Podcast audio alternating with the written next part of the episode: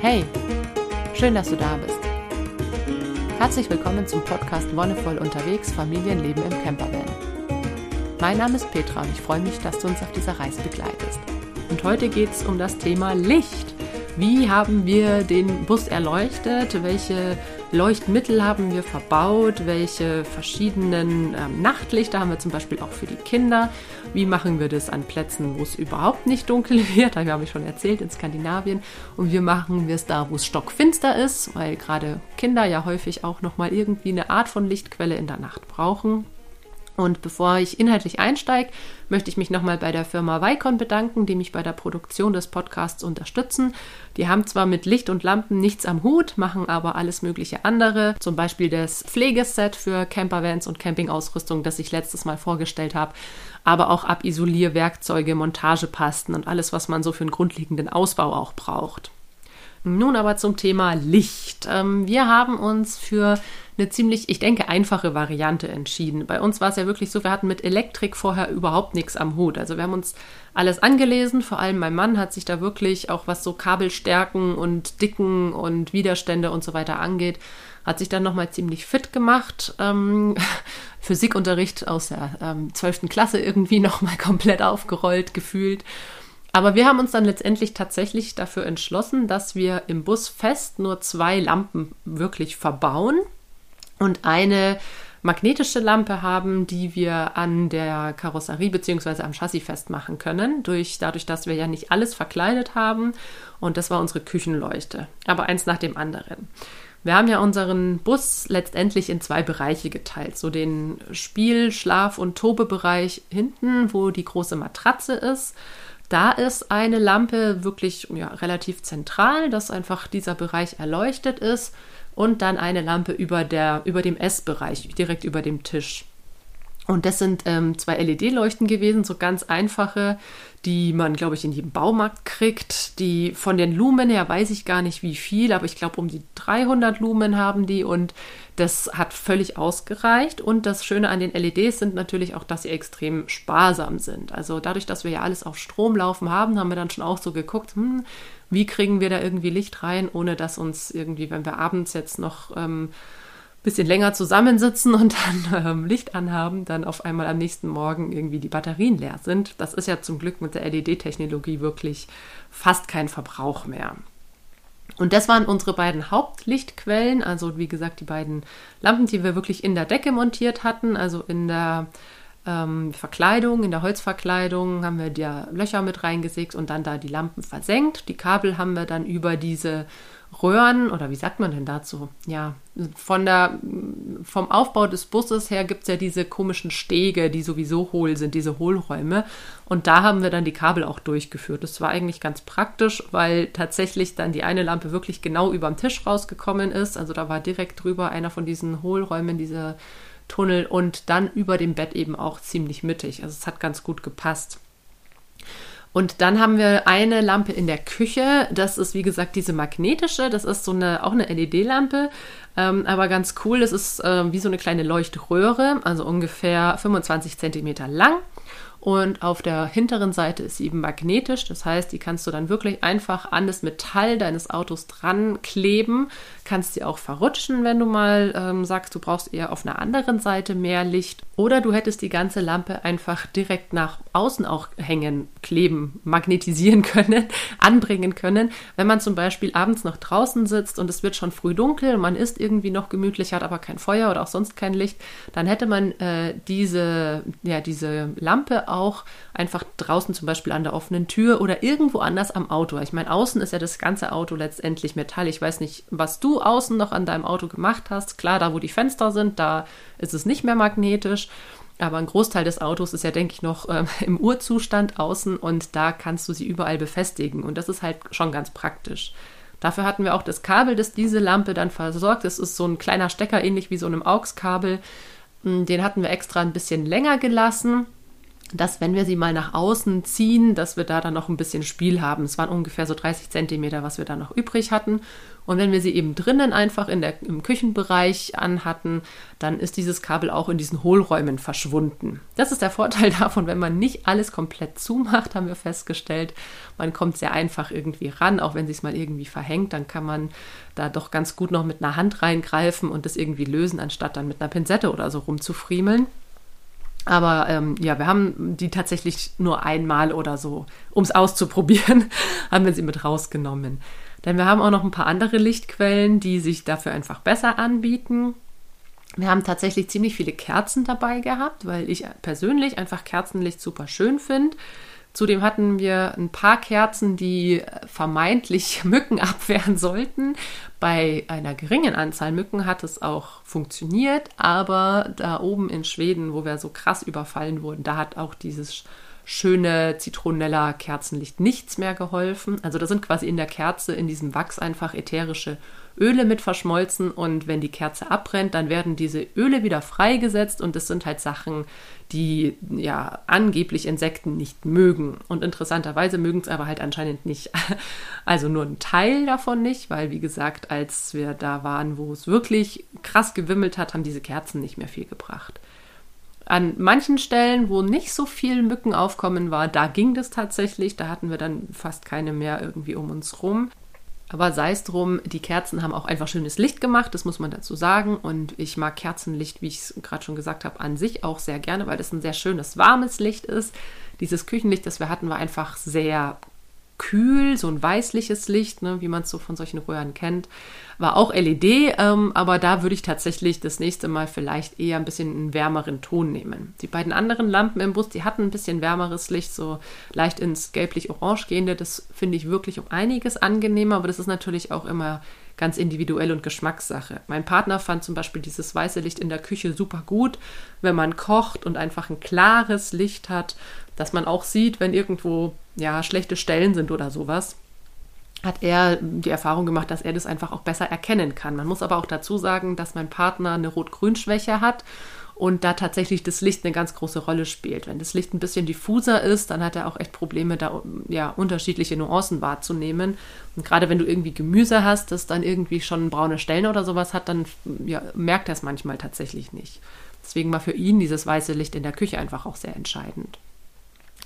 Okay, also Kerzen haben wir nicht nur für draußen hergenommen, wenn wir draußen gesessen sind, äh, sondern haben wir tatsächlich auch als ähm, Nachtlichter teilweise hergenommen. Ich hatte ja in der Heizungsfolge schon mal berichtet, dass wir uns ja so einen kleinen ähm, Tonofen gebaut hatten.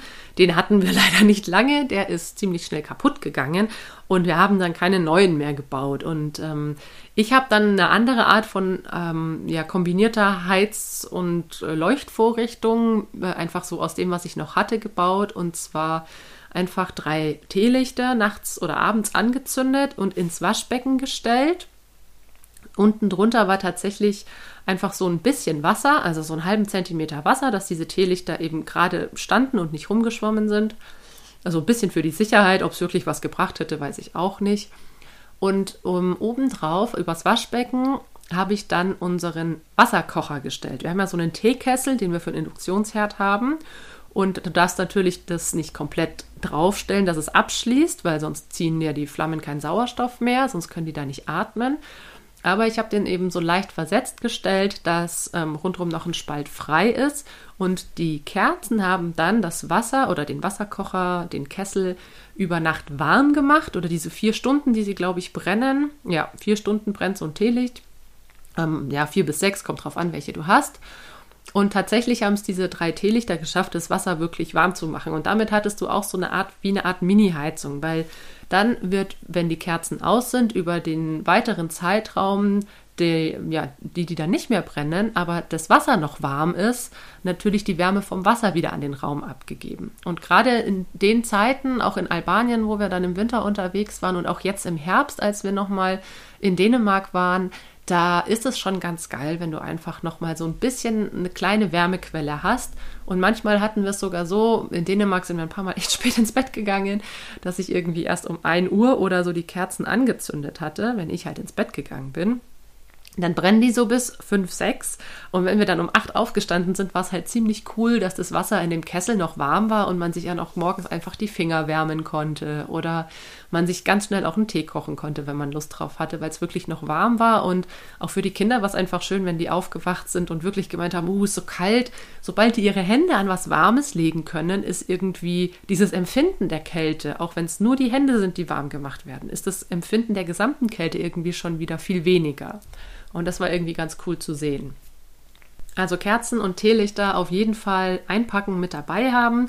Ich habe da echt gar keine so große Sorge gehabt. Und wir haben dann auch, als es äh, wärmer war, auch im Sommer, wenn es dunkel wurde, eine Kerze angezündet, auch ins Waschbecken gestellt. Und dann habe ich einfach verkehrt rum so ein Metallnudelsieb drüber gelegt das hat dann auch nochmal einen total schönen Effekt an der Decke gegeben, weil dadurch, dass da diese kleinen Löcher drin sind, gab es dann so ein Schattenspiel an der Decke. Man hat ja über die Kerze dann die Löcher an der Decke gesehen und wenn die Kerze ein bisschen geflackert hat, dann haben diese Lichtpunkte auch so ein bisschen getanzt. Und gleichzeitig konnte man damit aber auch so ein bisschen sicher gehen, dass zum Beispiel von oben nichts reinfällt. Und das war auch nochmal so eine Sicherheit für mich. Okay, da ist irgendwie was drauf. Die Kerze steht nicht einfach offen irgendwo rum, sondern ist quasi ein bisschen abgesichert. Und das war so die eine Variante von Nachtlicht, also eine brennende Kerze. Und die andere Variante ist ein sogenanntes Sonnenlicht, ein Sonnenglas, Verzeihung, Sonnenglas heißt es. Das ist ähm, eine ganz witzige Konstruktion. Letztendlich, glaube ich, ein Einwegglas, ähm, das mit einer oben im Deckel, das hat nicht diesen Standarddeckel, sondern so eine kleine Solarzelle oben drauf. Und wenn du die vier Stunden in die Sonne stellst, dann ist sie voll aufgeladen und leuchtet dann 24 Stunden lang. Das heißt, wir könnten mit einer Ladung 24 Stunden ungefähr für ähm, vier Tage oder für vier Nächte könnten wir mit einer Ladung ähm, auskommen, weil wir ungefähr so sechs Stunden nur das Licht gebraucht haben. Jetzt im Sommer und im Herbst, im Winter ist es wahrscheinlich noch mal ein bisschen anders. Ähm, da haben wir aber, wie gesagt, meistens Kerzen verwendet, einfach wegen der zusätzlichen Wärme. Und dadurch, dass im Sommer sowieso länger Licht an ist, also länger Licht an, die Sonne länger scheint und auch früher aufgeht, sind es dann tatsächlich nur so sechs Stunden, die wir ähm, nachts überbrückt haben mit diesem Sonnenglas. Davon hatten wir zwei oder haben wir, die haben wir auch immer noch, die sind einfach super praktisch. Und wenn mal wirklich der Fall sein sollte, dass es überhaupt keine Sonne gibt, auch überhaupt keine Möglichkeit, also die laden auch, wenn es so ein bisschen trübe ist, halt natürlich viel weniger. Aber es geht auf jeden Fall. Und dann reicht auch so ein Tag, so, wenn du dann ganzen Tag ein bisschen bewölkt hast, dann reicht aber auch einen ganzen Tag so um eine halbe Ladung ungefähr ähm, ja, aufzuladen. Aber wenn es wirklich mal gar nicht geht oder wenn du es vergisst oder was auch immer, die liegen in irgendeiner Ecke und danach hast du halt dann irgendwie äh, gemerkt, ach ja, ich wollte eigentlich doch das Sonnenlicht aufladen. Die können auch per USB nochmal aufgeladen werden. Also die haben einen USB-Anschluss. Falls du es wirklich vergessen hast, kannst du das machen. Ich finde natürlich diese Idee von die Solarenergie nutzen ähm, eigentlich ganz schön, wobei selbst wenn wir es an unser USB anschließen, an unsere Steckdose, dann ist es halt die Solarenergie, die wir von den Paneelen auf dem Dach kriegen. Also ist es letztendlich auch wieder Sonnenenergie. Also ist das gar nicht so, ähm, bei uns jetzt halt gar nicht so, das ist der entscheidende Faktor. Aber das ist eigentlich ganz cool. Wenn man halt, man muss halt dran denken, die ab und zu rauszustellen, in die Sonne zu stellen, dass die sich aufladen. Aber dann ist da eben ähm, ratzfatz, ich meine, ne, selbst wenn du sie nur zwei Stunden in der Sonne hast, hast du dann schon wieder zwölf Stunden Leuchtdauer. Und wir haben eben zwei, weil eigentlich hätten wir drei gebraucht, ähm, quasi für jedes Kind eins, aber auch hier quasi eine für den vorderen Bereich und eine für den hinteren Bereich im, im Bus. Weil es dann auch manchmal so war, dass zum Beispiel, wenn die Kleine dann keinen Mittagsschlaf gemacht hat und schon relativ früh müde war, dass die sich hinten hingelegt hat mit einem von uns und die anderen beiden im vorderen Bereich dann noch irgendwie Buch angeguckt haben oder sowas. Und tatsächlich konnte aber die Kleine dann hinten nicht schlafen, wenn man das normale große Licht anhatte. Wir hatten, wir haben ja den Vorhang trotzdem dazwischen gehabt, der so ein bisschen das Licht dämmt, aber das war trotzdem noch zu hell. Also da hat die schon noch mitbekommen, dass da noch was los ist und irgendwie Party. Und dann wollte die natürlich auch nicht schlafen. Was verständlich ist, aber was manchmal einfach ähm, ja schon die bessere Wahl wäre, wenn man doch einfach sich hinlegt, wenn man müde ist. Und deswegen haben wir dann gesagt, nee, das passt ja dann auch. Ist irgendwie auch ein ganz cooles Flair, mit so einer kleinen Laterne dann das Buch zu lesen. Und das hat den Kindern auch einfach super Spaß gemacht. Und das ist tatsächlich auch, es gibt zwei verschiedene Größen vom Sonnenglas. Das ist einmal ein Liter, also quasi der Inhalt von diesem Wegglas und Der, die kleinere Variante, die wir haben, das sind 250 Milliliter. Und gerade für Kinder finde ich, ist diese kleine Größe eigentlich ziemlich cool, weil dann hast du wirklich auch so diesen Laterneneffekt oder diesen, ähm, ich lese abends noch ein Buch oder gerade der Große schaut sich ja viele Bücher an und liest schon so ein bisschen für sich. Das war mit den Kleinen ganz gut machbar die Idee an sich ist, dass du da quasi auch noch so ein bisschen Dekozeug reintun kannst. Also ich habe tatsächlich meiner Mom vor vier, fünf Jahren oder so mal so ein großes Sonnenglas geschenkt und die hat es dann einfach immer so jahreszeitenmäßig dekoriert, was auch total schön ist. Und da kann man dann auch so ein bisschen mit dem Licht spielen. Ne? Tut man irgendwie ein paar rote Blätter rein, dann wird das Licht eben auch ein bisschen rötlicher oder ähm, hat man irgendwie was drin, was das Licht reflektiert, dass es noch so ein bisschen glitzert, dann ist es natürlich auch ganz schick. Und ähm, ja, die Kinder haben da dann zum Beispiel auch einfach nur Kastanien oder sowas reingetan, wenn wir irgendwie abends noch unterwegs waren und sie schon mal das Licht mitgenommen hatten, falls man auf dem Rückweg noch irgendwie ein bisschen eine Beleuchtung bräuchte. Und dann konnten sie da direkt ihre Sachen noch mit reintun, was auch ganz praktisch war. Also Sonnenglas auf jeden Fall ähm, super Empfehlung. Und dann hatten wir im Bus selber noch eine Solarlichterkette. Und zwar die ganz billige von Ikea, die heißt Solwinden oder so. Ähm, ja, der Name würde passe, passen, ne? Sonnenwind. Aber der, genau, der eigentliche Gedanke dabei war eben, dass wir einmal in der Innenseite des Busses quasi von hinten vom Schlafbereich bis nach vorne zum Tisch diese Lichterkette durchziehen, um einfach noch so eine Art ja, schummrige, schöne, schnucklige Beleuchtung zu haben. Das waren, das sind solche Lampignons aus Papier oder wahrscheinlich aus Plastik, ist ja Ikea. Ähm, und die sind ungefähr, ich würde mal sagen, im Durchmesser so vier Zentimeter. Und die sind auch so ein bisschen bunt. Und da sind LEDs, wie gesagt, auch drin. Ähm, das heißt, auch die brauchen nicht viel Strom. Und das Praktische da ist, dass es einerseits sich auch über Solar auflädt, andererseits aber auch eine Batterie drin ist. Und ähm, genau, das ist so ein Batterieakku, also auch eine Batterie, die du dann selber mit so einem Ladegerät wieder aufladen könntest. Aber wenn du eben diesen Solar, dieses Mini-Solarpanel in die Sonne hältst, dann lädt sich das automatisch auch mit auf. Und das Coole war, dass wir das gar nicht draußen hatten, sondern wir hatten es einfach am hinteren Fenster hatten wir dieses Panel so installiert, dass quasi, wenn der Bus in der Sonne steht, dass da ein bisschen Licht reinscheint. Und tatsächlich hat es gereicht, um diese Lichterkette zu laden, weil ja, wir waren skeptisch, dass ob das durch das Fenster durch, ob sich das Licht nicht so sehr bricht, ob da auch wirklich die Strahlung genug durchkommt. Aber es hat funktioniert. Also es war auf jeden Fall dunkler als das echte Sonnenlicht, wenn man es direkt draußen gemacht hätte. Aber anscheinend hat es trotzdem gereicht.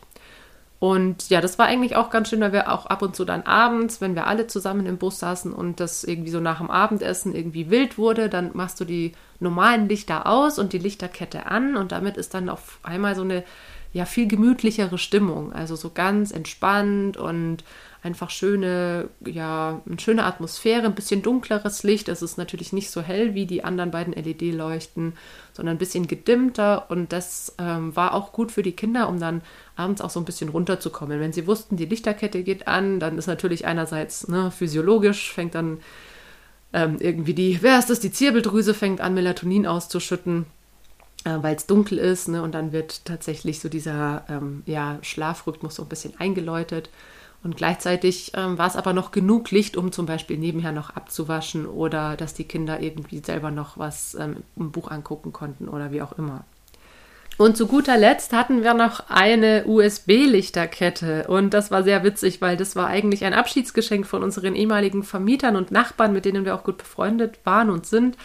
Und eigentlich total schön, so eine ähm, flexible Lichterkette, auch so eine LED-Technik eine Lichterkette, die du aber wirklich schön biegen kannst, also kein, äh, im Endeffekt ein Lichtschlauch, also keine einzelnen Lichter, sondern so ein durchgehender Schlauch, der einfach geleuchtet hat, flexibel, dass du den auch in eine Form biegen konntest.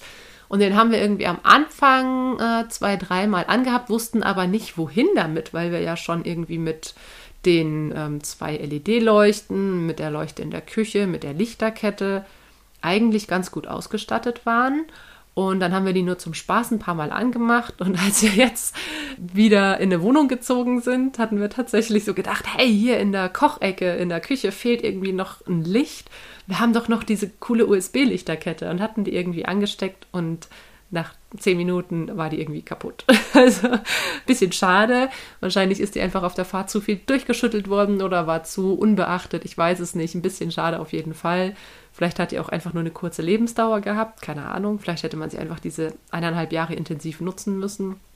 Wir hatten letztendlich nicht das Bedürfnis, noch mehr Licht zu haben. Also das war irgendwie ganz schön zu sehen, dass wir genug Licht hatten und ähm, auch für die Kinder hatten wir am Anfang noch so kleine ähm, LED-Nachtlichter. Das war auch von Ikea, glaube ich, solche, ja, so ein Fuchs und so ein Igel, die man auch anschließen konnte über ein Netzteil, dass man die aufladen konnte. Die sind eben nicht über ähm, USB la zu laden gewesen, deswegen waren die ein bisschen unpraktisch. Da mussten wir quasi immer einen Wechselrichter anmachen, dass wir 230 Volt Strom kriegen. Und das war natürlich ein bisschen unpraktisch, weil der Wechselrichter ja selber auch noch mal ein bisschen Strom frisst und dafür nur die also nur um dafür irgendwie diese beiden ähm, kleinen Lichtchen zu betreiben. Die hatten wir dann auch irgendwie nach den ersten drei Wochen hatten wir die irgendwie unten reingepackt und dann nicht mehr rausgeholt, weil halt diese anderen Lichter, die über Solar liefen oder auch das mit den Kerzen einfach viel praktischer war.